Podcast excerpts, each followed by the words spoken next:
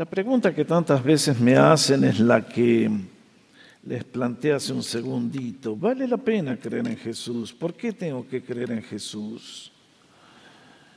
Muchas personas deambulan por este mundo, no han tenido, no han crecido en un hogar religioso, no conocen de Dios, no conocen de la Biblia, caminan por el mundo,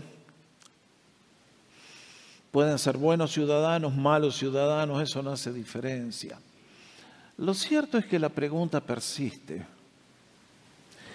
¿Por qué tengo que creer en Jesús? ¿Qué le debo a Jesús? ¿Quién es Jesús? ¿Vale la pena creer en Él?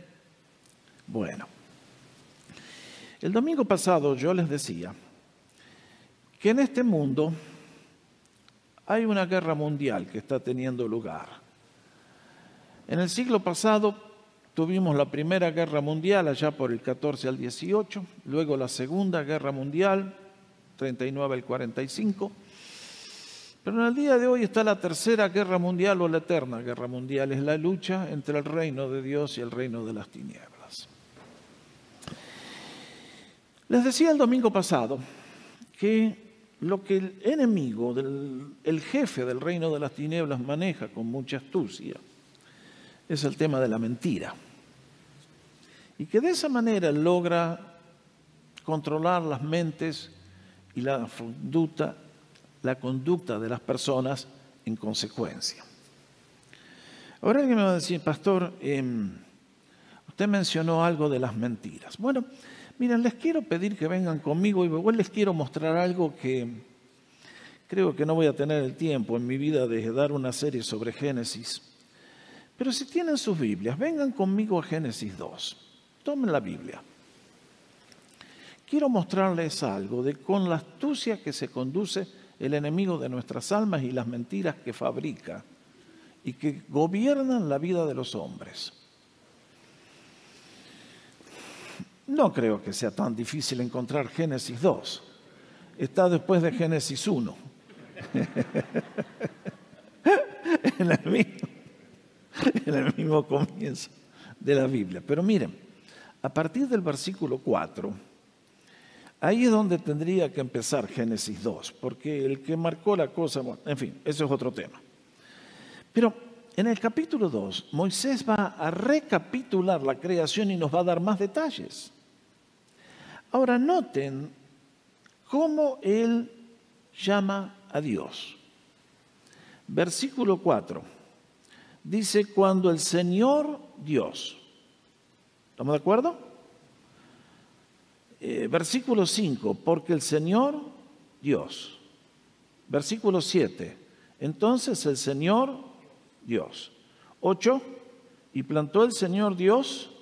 9, el Señor Dios 15, el Señor Dios, 16, Señor Dios, y así llegamos hasta el capítulo 3 y Moisés menciona 11 veces al Señor Dios.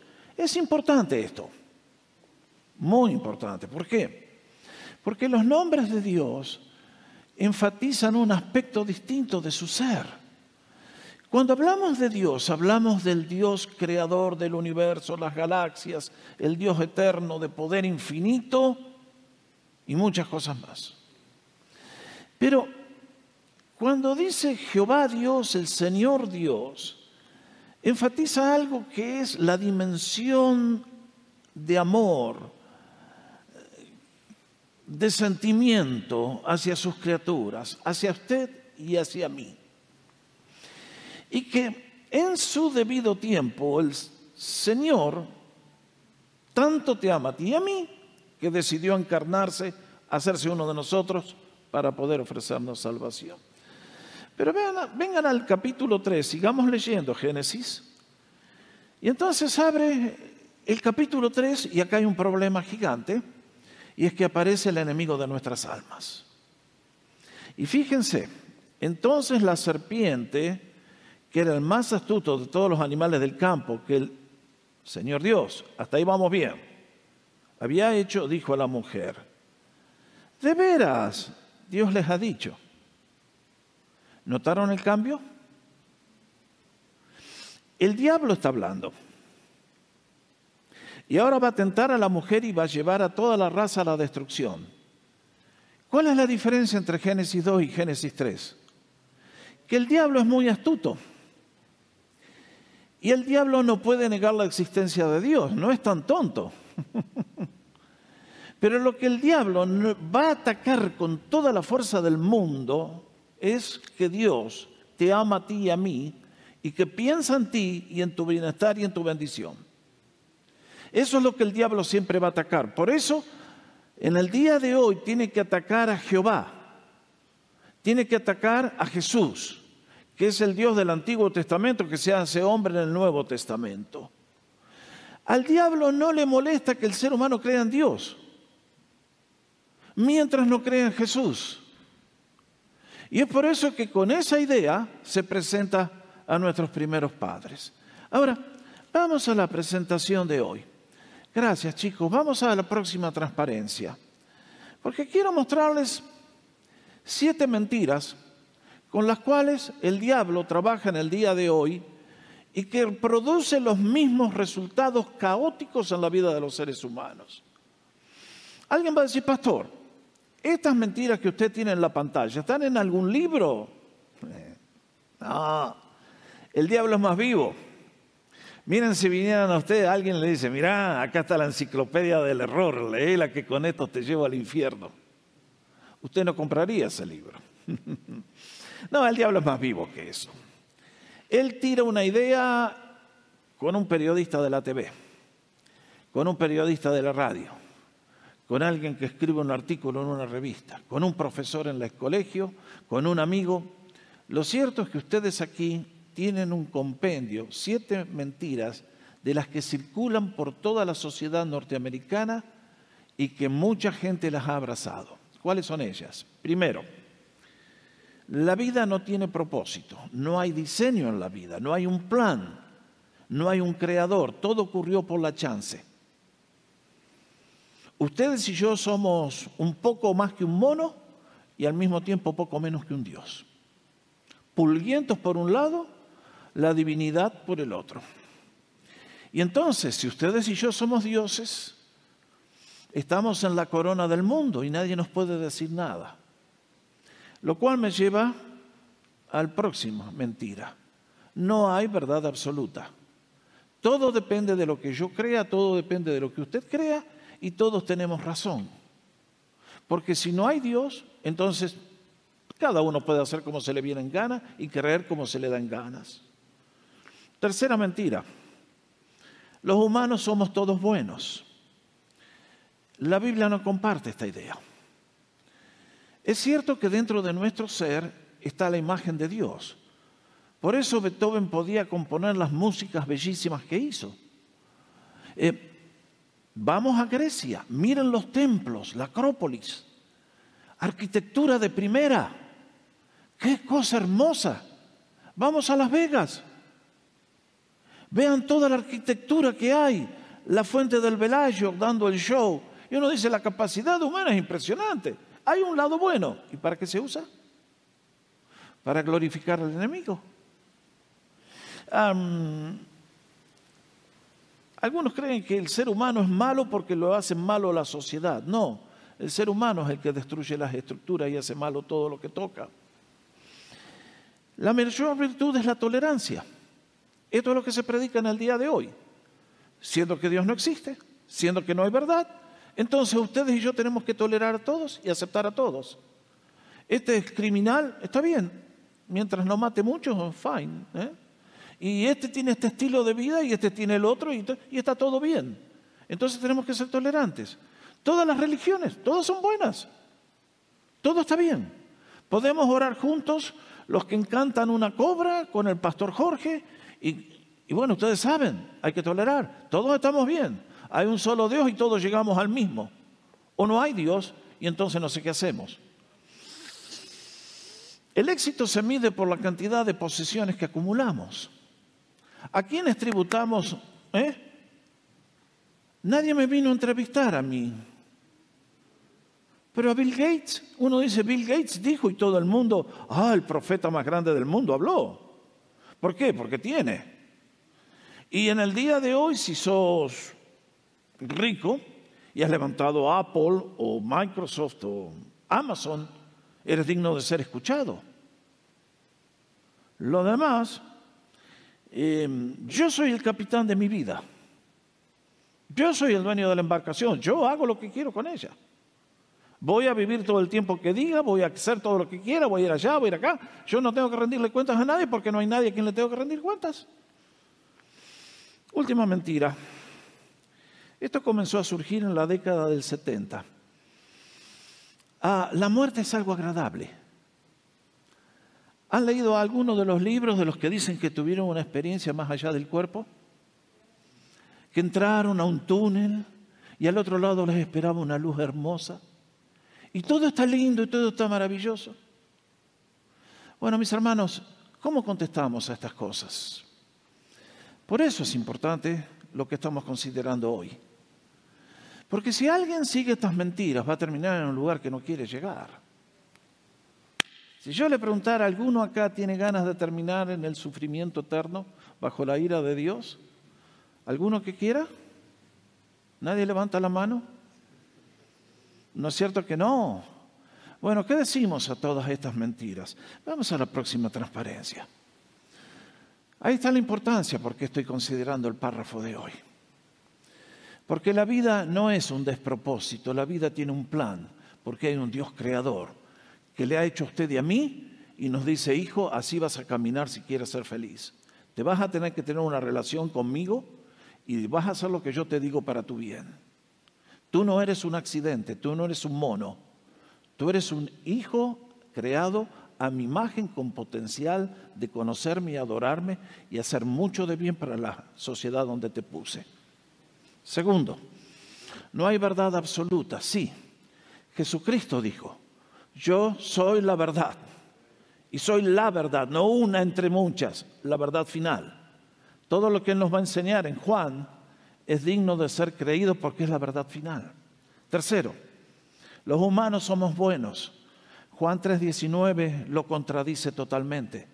Esta es la condenación, que la luz vino al mundo y los hombres amaron más la tiniebla que la luz porque sus obras son malas. No, el ser humano no es bueno. Tiene un lado lindo, pero por más que haga cosas lindas no le alcanza para ganar el cielo, pero tiene tantas cosas malas que es el peligro más grande que hay. La mayor virtud es la tolerancia. La respuesta es, ustedes y yo tenemos que caminar como Dios nos enseñó en los diez mandamientos.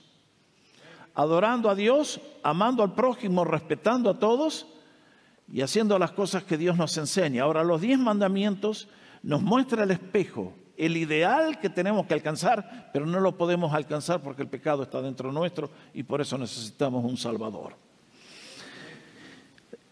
El éxito es la afluencia. Mis hermanos, la meta del ser humano, la felicidad más grande que usted puede tener es glorificar a Dios. No se olvide. Si no me cree, le invito a que después en su casa lea Daniel capítulo 5, Romanos capítulo 1. La historia de Daniel capítulo 5 a mí me pone la piel de gallina. ¿Por qué? Porque tienen la historia de un rey que era el rey del imperio más grande del momento que una noche decidió hacer una orgía. Y llamó a todos los ricos del reino y a todos los influencers y a todos los que manejan la social media y dijo, vamos a hacer un gran party. Y comenzó a correr el vino y comenzó a la, a soltarse la sexualidad. Y en un momento de borrachera el rey Belsasar dijo, eh, manden a traer los vasos de oro del templo de Jerusalén que el abuelito trajo de allá. Esos vasos eran sagrados, estaban en Babilonia préstamos porque Dios tenía planes. Pero el día que vos te metes con Dios, hermano, te va a ir muy mal. Y el rey mandó a traer los vasos y ahí comenzaron. Viva. Hasta que Dios dijo, sí los estoy viendo muchachos. Ahí va mi sentencia. Una mano sin brazo, sobre la pared escribió Mene, Mene, Tekel, Uparsin. Y usted dice, ¿qué es eso, pastor?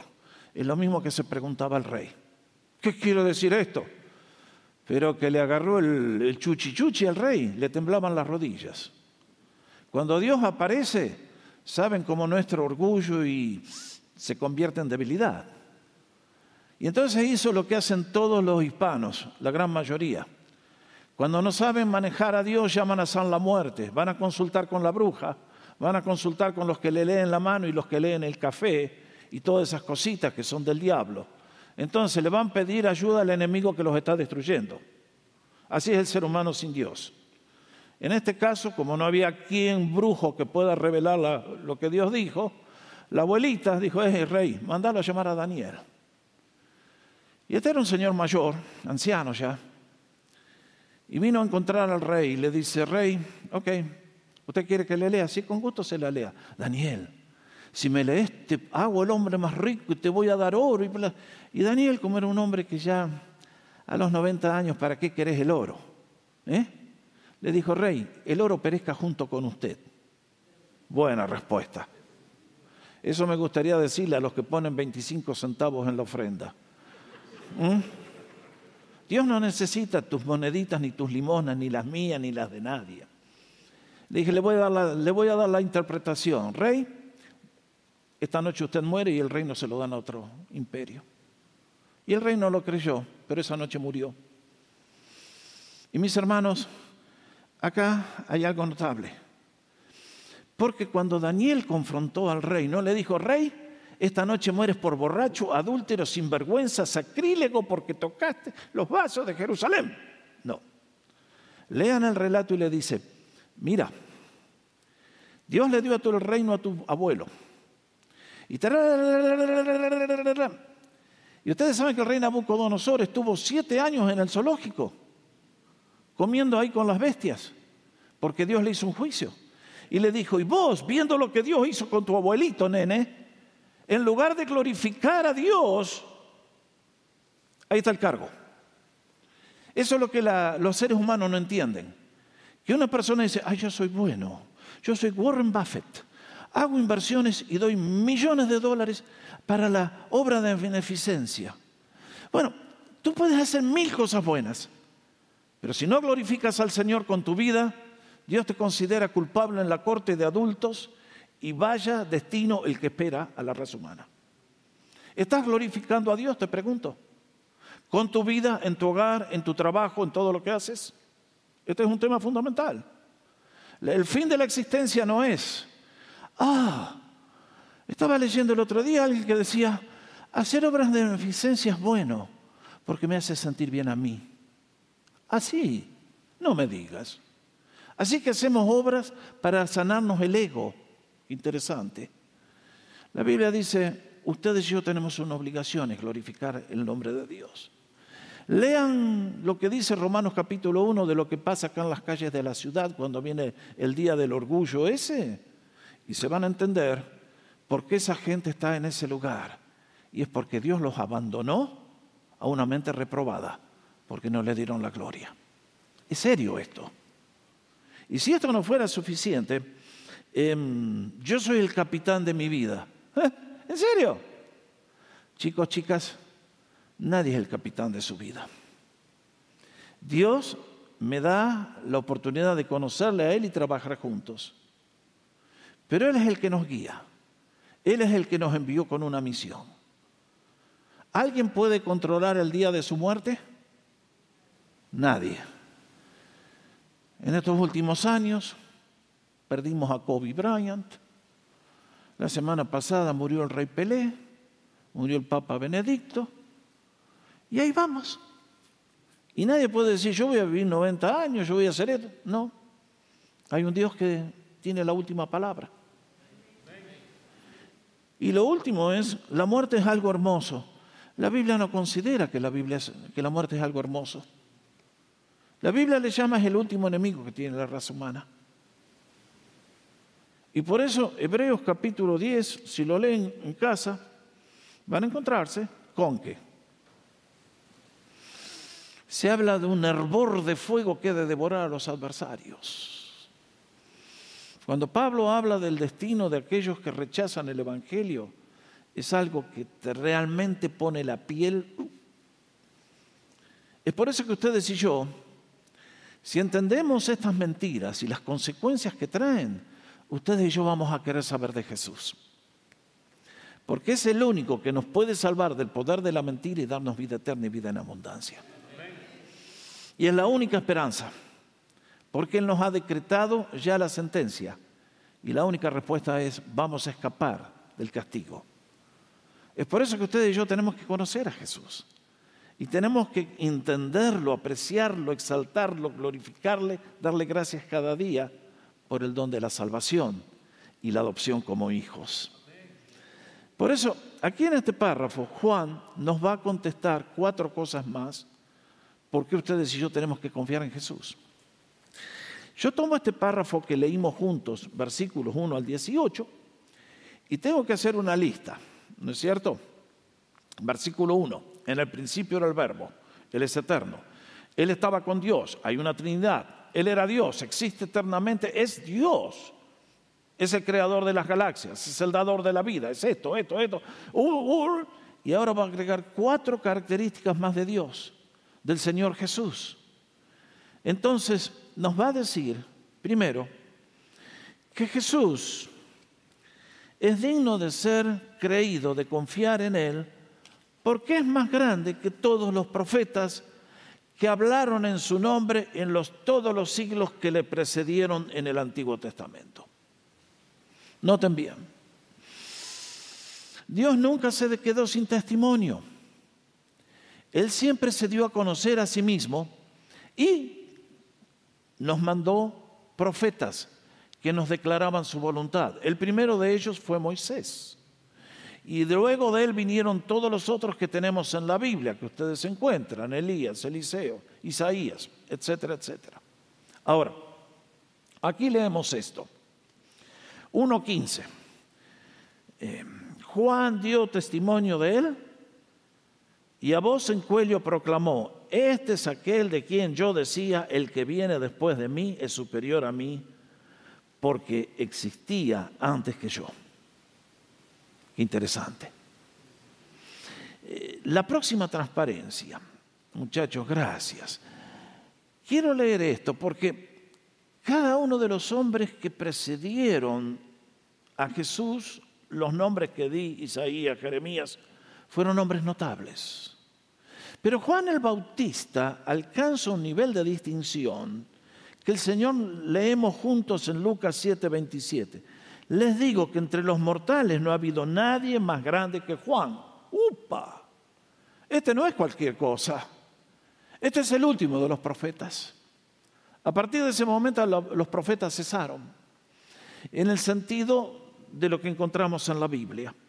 Y en este caso, si volvemos a la transparencia anterior, gracias chicos, ah, encontramos que Juan da testimonio de Jesús, diciendo, tenemos que creer en Cristo.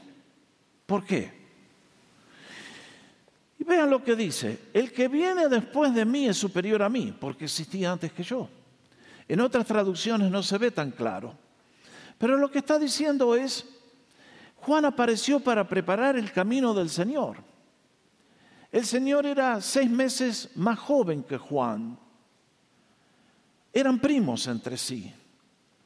Pero cuando el Señor aparece, Juan proclama a voz en cuello, presten atención a este, porque este viene después de mí, pero existía antes que yo. Está dando testimonio de que el Logo se ha hecho carne y que es eterno y que por lo tanto existía, vivía antes que Juan viviera. Él vivía, como vimos, eternamente. Es por eso que cuando ustedes y yo nos acercamos a Jesús, nos encontramos con la última voz de Dios para ustedes y para mí, con el último mensaje, el mensaje que es lo más importante que podemos escuchar. Segunda razón, tenemos que creer en Jesús porque todos sus tratos están fundados en su gracia infinita. Ah. Leemos 1.16, de su plenitud tomamos todo, hemos recibido gracia sobre gracia. Bueno, esto sí que es interesante. El domingo pasado analizábamos Juan 1, 12 y 13 especialmente. Y decíamos que el Señor, habiendo sido ignorado por el mundo, repudiado por el pueblo hebreo, con todo, decidió venir todavía a buscar y a salvar lo que se había perdido. Eso es una medida de la gracia de Dios imposible de medir. Pero para ustedes y para mí, que le hemos conocido, que le hemos recibido, que le hemos aceptado, ustedes se dan cuenta que la salvación es por gracia, es un regalo de Dios a todo aquel que cree. ¿Espera el Señor perfección absoluta de parte nuestra? No, porque no lo vamos a hacer nunca. No en esta vida. Y entonces, bueno, el pecado sigue dentro mío. Y yo acepté al Señor cuando era niño. Y ¿cuándo cometí más pecados? ¿Antes de conocer a Jesús o después de conocer a Jesús? después de conocer al Señor. Porque la vieja naturaleza sigue adentro y de una manera y de la otra la erramos y pecamos con acciones, con palabras, con actitudes, mil cosas que hacemos mal a los ojos del Señor. Y ustedes y yo cuando venimos al Señor y decimos, Señor, la erré, me equivoqué, ¿qué nos dice el Señor? Nos dice, hijo, anda de vuelta a la línea de largada y empieza a correr de nuevo. ¿Hace eso el Señor? No. Allí donde estamos nos recibe, nos da un abrazo y nos dice, ok, te voy a extender mi gracia y mi misericordia. Este versículo que nos dice que hemos recibido todos la salvación, los que la tomamos, y hemos recibido gracia sobre gracia, es algo impresionante, queridos. La expresión quiere decir es un manantial que no se agota nunca. Es gracia hoy y no terminamos de recibir la gracia de hoy, que ya tenemos la gracia de mañana y la de pasado y todos los días gracia nueva para el Señor. ¿A ustedes les asombra cómo Dios nos trata? A mí sí. Gracias, Carlos, somos dos. ¿Eh? A mí me asombra el Señor. Porque lo que el diablo nos mete en la cabeza, que es por mérito. Tú te la ganaste, la tenés. El Señor nos dice, no, tú eres mi hijo, yo te adopté. ¿Ustedes a un hijo que comete un error lo echan de la familia? No creo, ¿no? Multipliquen eso por el infinito y vamos a entender algo de lo que es la misericordia y la gracia del Señor. Es gracia sobre gracia, favor inmerecido, bondad incesante, increíble. ¿Por qué sirves al Señor? ¿Porque le tienes miedo? No, le servimos por gratitud, porque Él nos trata como hijos amados y vuelca gracia sobre gracia. Un día estaba acá en la oficina y ustedes conocen a, algunos de ustedes conocieron a Jeff Matesich. Em, fue por un tiempo el pastor interino aquí en Lake. Y estábamos hablando y me dice, Jorge, ¿qué, ¿qué te está mostrando el Señor? Me preguntó en estos días. le digo, mira, Jeff, vos sabés cómo son estas cosas. Uno lleva muchos años en las cosas de Dios. Vos sabés que yo puedo tomar el Nuevo Testamento griego y enseñarte el Evangelio de Juan basado en el texto griego de la Biblia. Pero eso no es lo que me impacta, le digo. ¿Sabes lo que me impacta del Evangelio de Juan? Cuando dice que el Señor nos ha dado gracia sobre gracia sobre gracia. Y fueron esas palabras y por los ojos de Jeff comenzaron a brotar las lágrimas. Porque realmente es así, queridos. Ustedes y yo podemos creer en Jesús porque no nos acercamos a un tirano que nos anda buscando para matarnos, sino a un Padre amoroso que quiere salvarnos. ¿Vieron las fotos de Irán esta semana? A gente que protestó pidiendo libertad para chicos y los colgaron en la horca. Eso es lo que produce la religión donde Cristo no es Señor. Cristo no trata a nadie así. Es por eso que me da el desafío que si Él me trata con gracia, yo debo tratar con gracia a todos los que están a mi alrededor. ¿Tuvo mal eso? Parece que sí. ¿Algún amén por ahí? Tercero. Tercero, tercero. ¿Por qué debemos creer en Jesús? porque es mayor que Moisés y la ley. Esto es lo que nos va a decir Juan.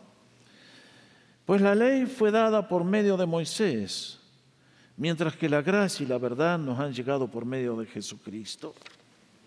Vean ustedes, el pueblo hebreo tuvo una gran bendición y es que Dios los escogió para que sean el canal de su revelación y de su verdad a todas las naciones. Eso lo hemos explicado muchas veces, correctamente. Y eso es lo que Dios nos quiso dar. Hace un rato les decía que la clave de la vida es cumplir los diez mandamientos.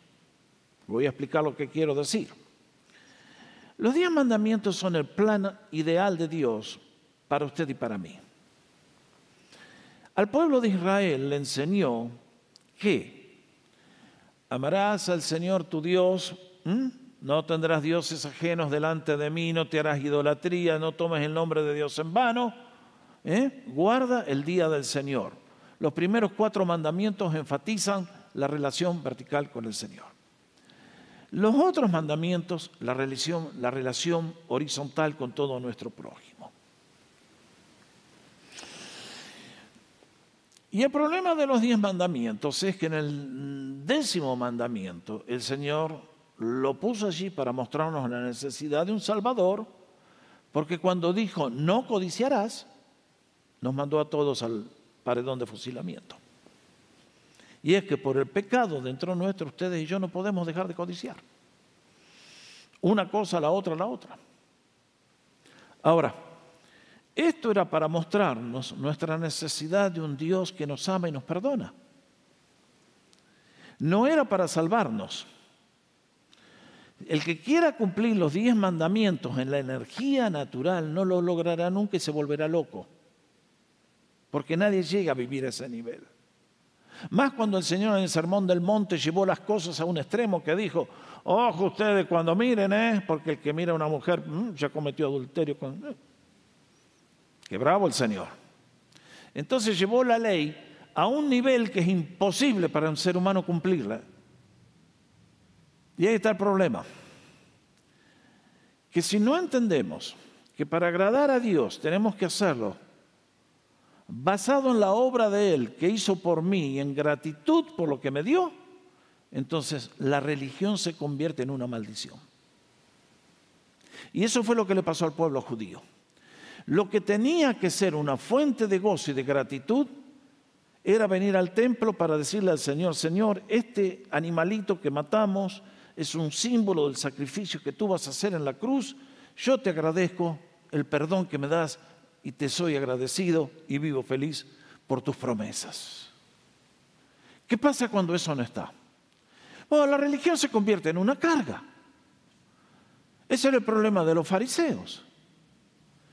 Eh, el pueblo hebreo, los maestros, los rabinos, los fariseos, los escribas, desarrollaron un código de 613 mandamientos, donde, imagínense ustedes andar hoy, ¿cómo viví hoy? A ver, 613 mandamientos, ¿cuál quebranté?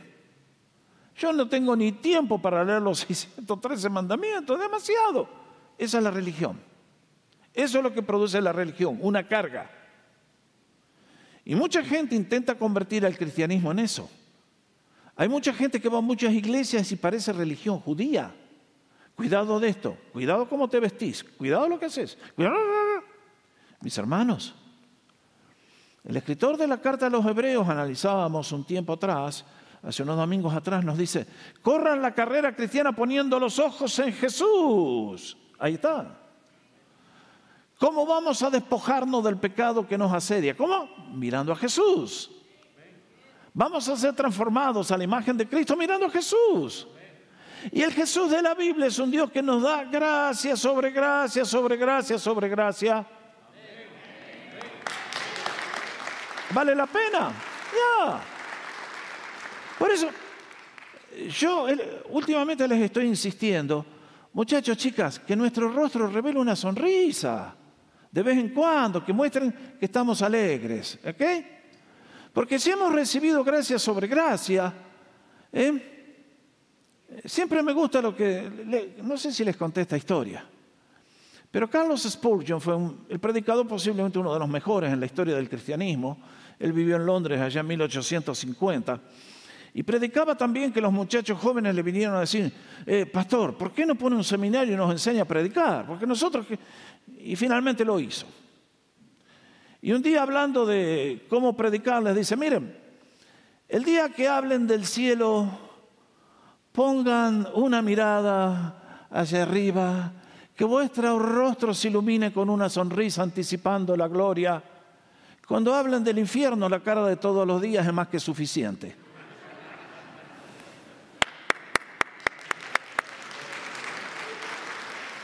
Muchachos, vengamos a la iglesia con una sonrisa. Nos va a ayudar mucho. Y la gente que nos vea a decir, che, acá hay algo lindo, ¿eh?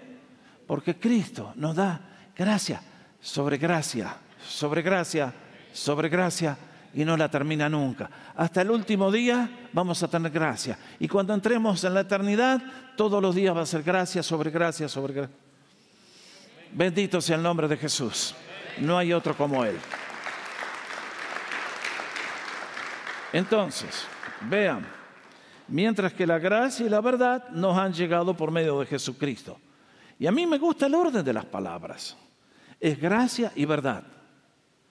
Ustedes, conocen personas que son, te voy a decir la verdad, y te dicen la verdad y te cortan en pedazos. ¿Eh?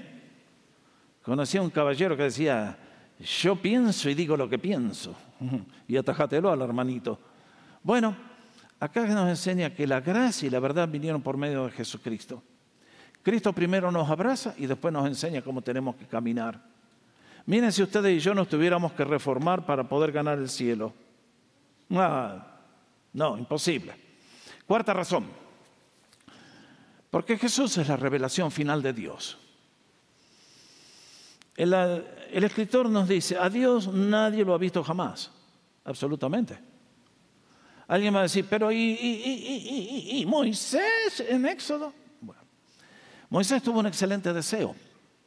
Un día después de haber visto todo lo que Dios hizo por él, a través de él.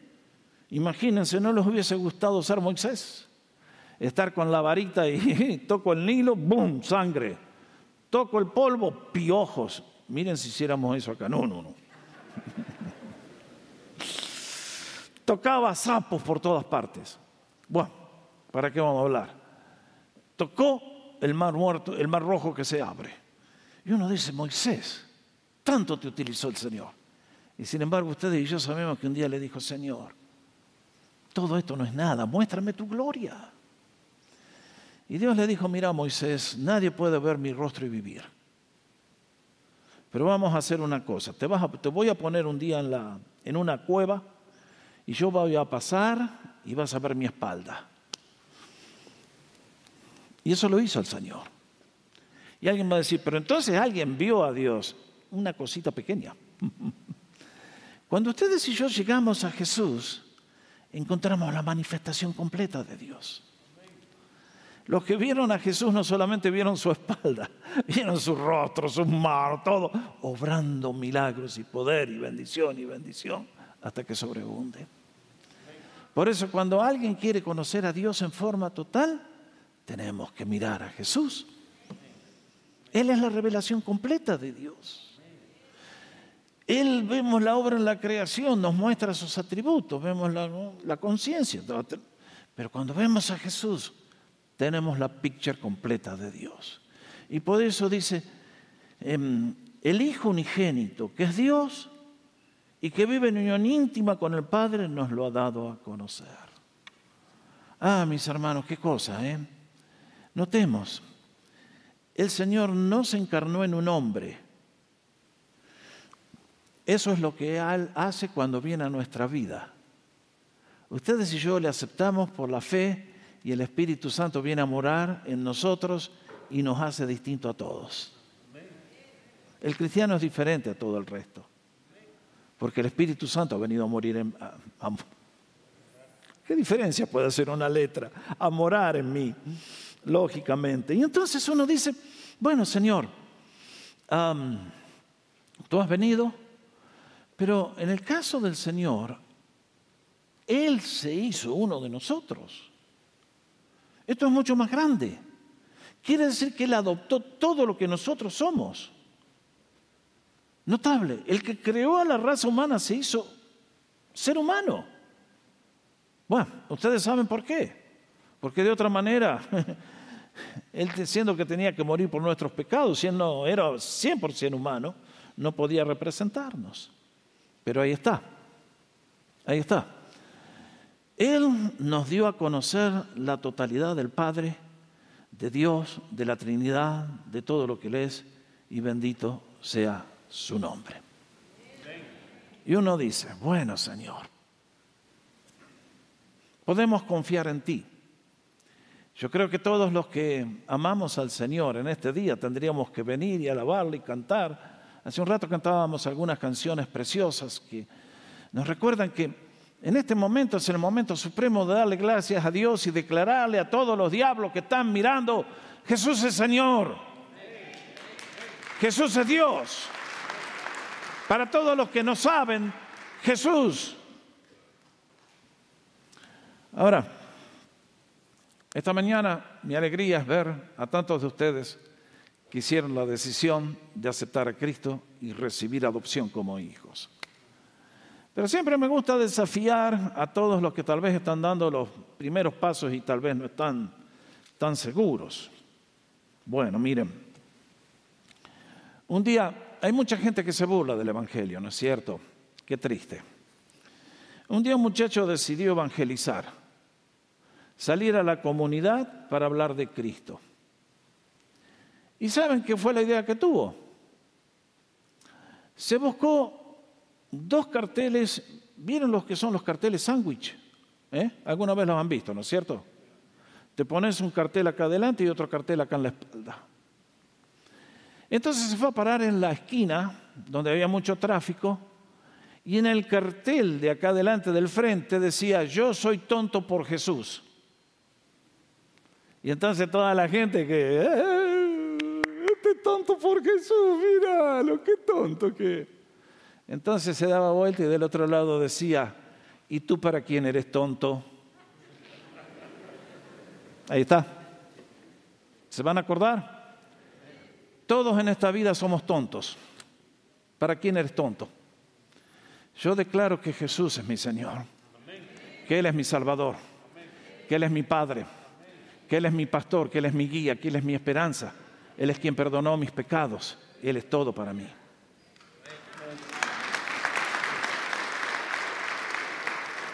Y por eso concluimos con estas palabras de Juan que están en la primera epístola. Vean lo que dijo el apóstol. También sabemos que el Hijo de Dios ha venido y nos ha dado entendimiento para que conozcamos al Dios verdadero. Ah, qué lindo. Esto es lo que analizábamos el domingo pasado. Que Dios se manifiesta y nos da la capacidad de conocerle. Y estamos con el verdadero, con su Hijo Jesucristo. Este es el Dios verdadero y todos juntos y la vida eterna. ¿No creen que Jesucristo vale la pena conocerle, confiar en Él y darle toda nuestra vida?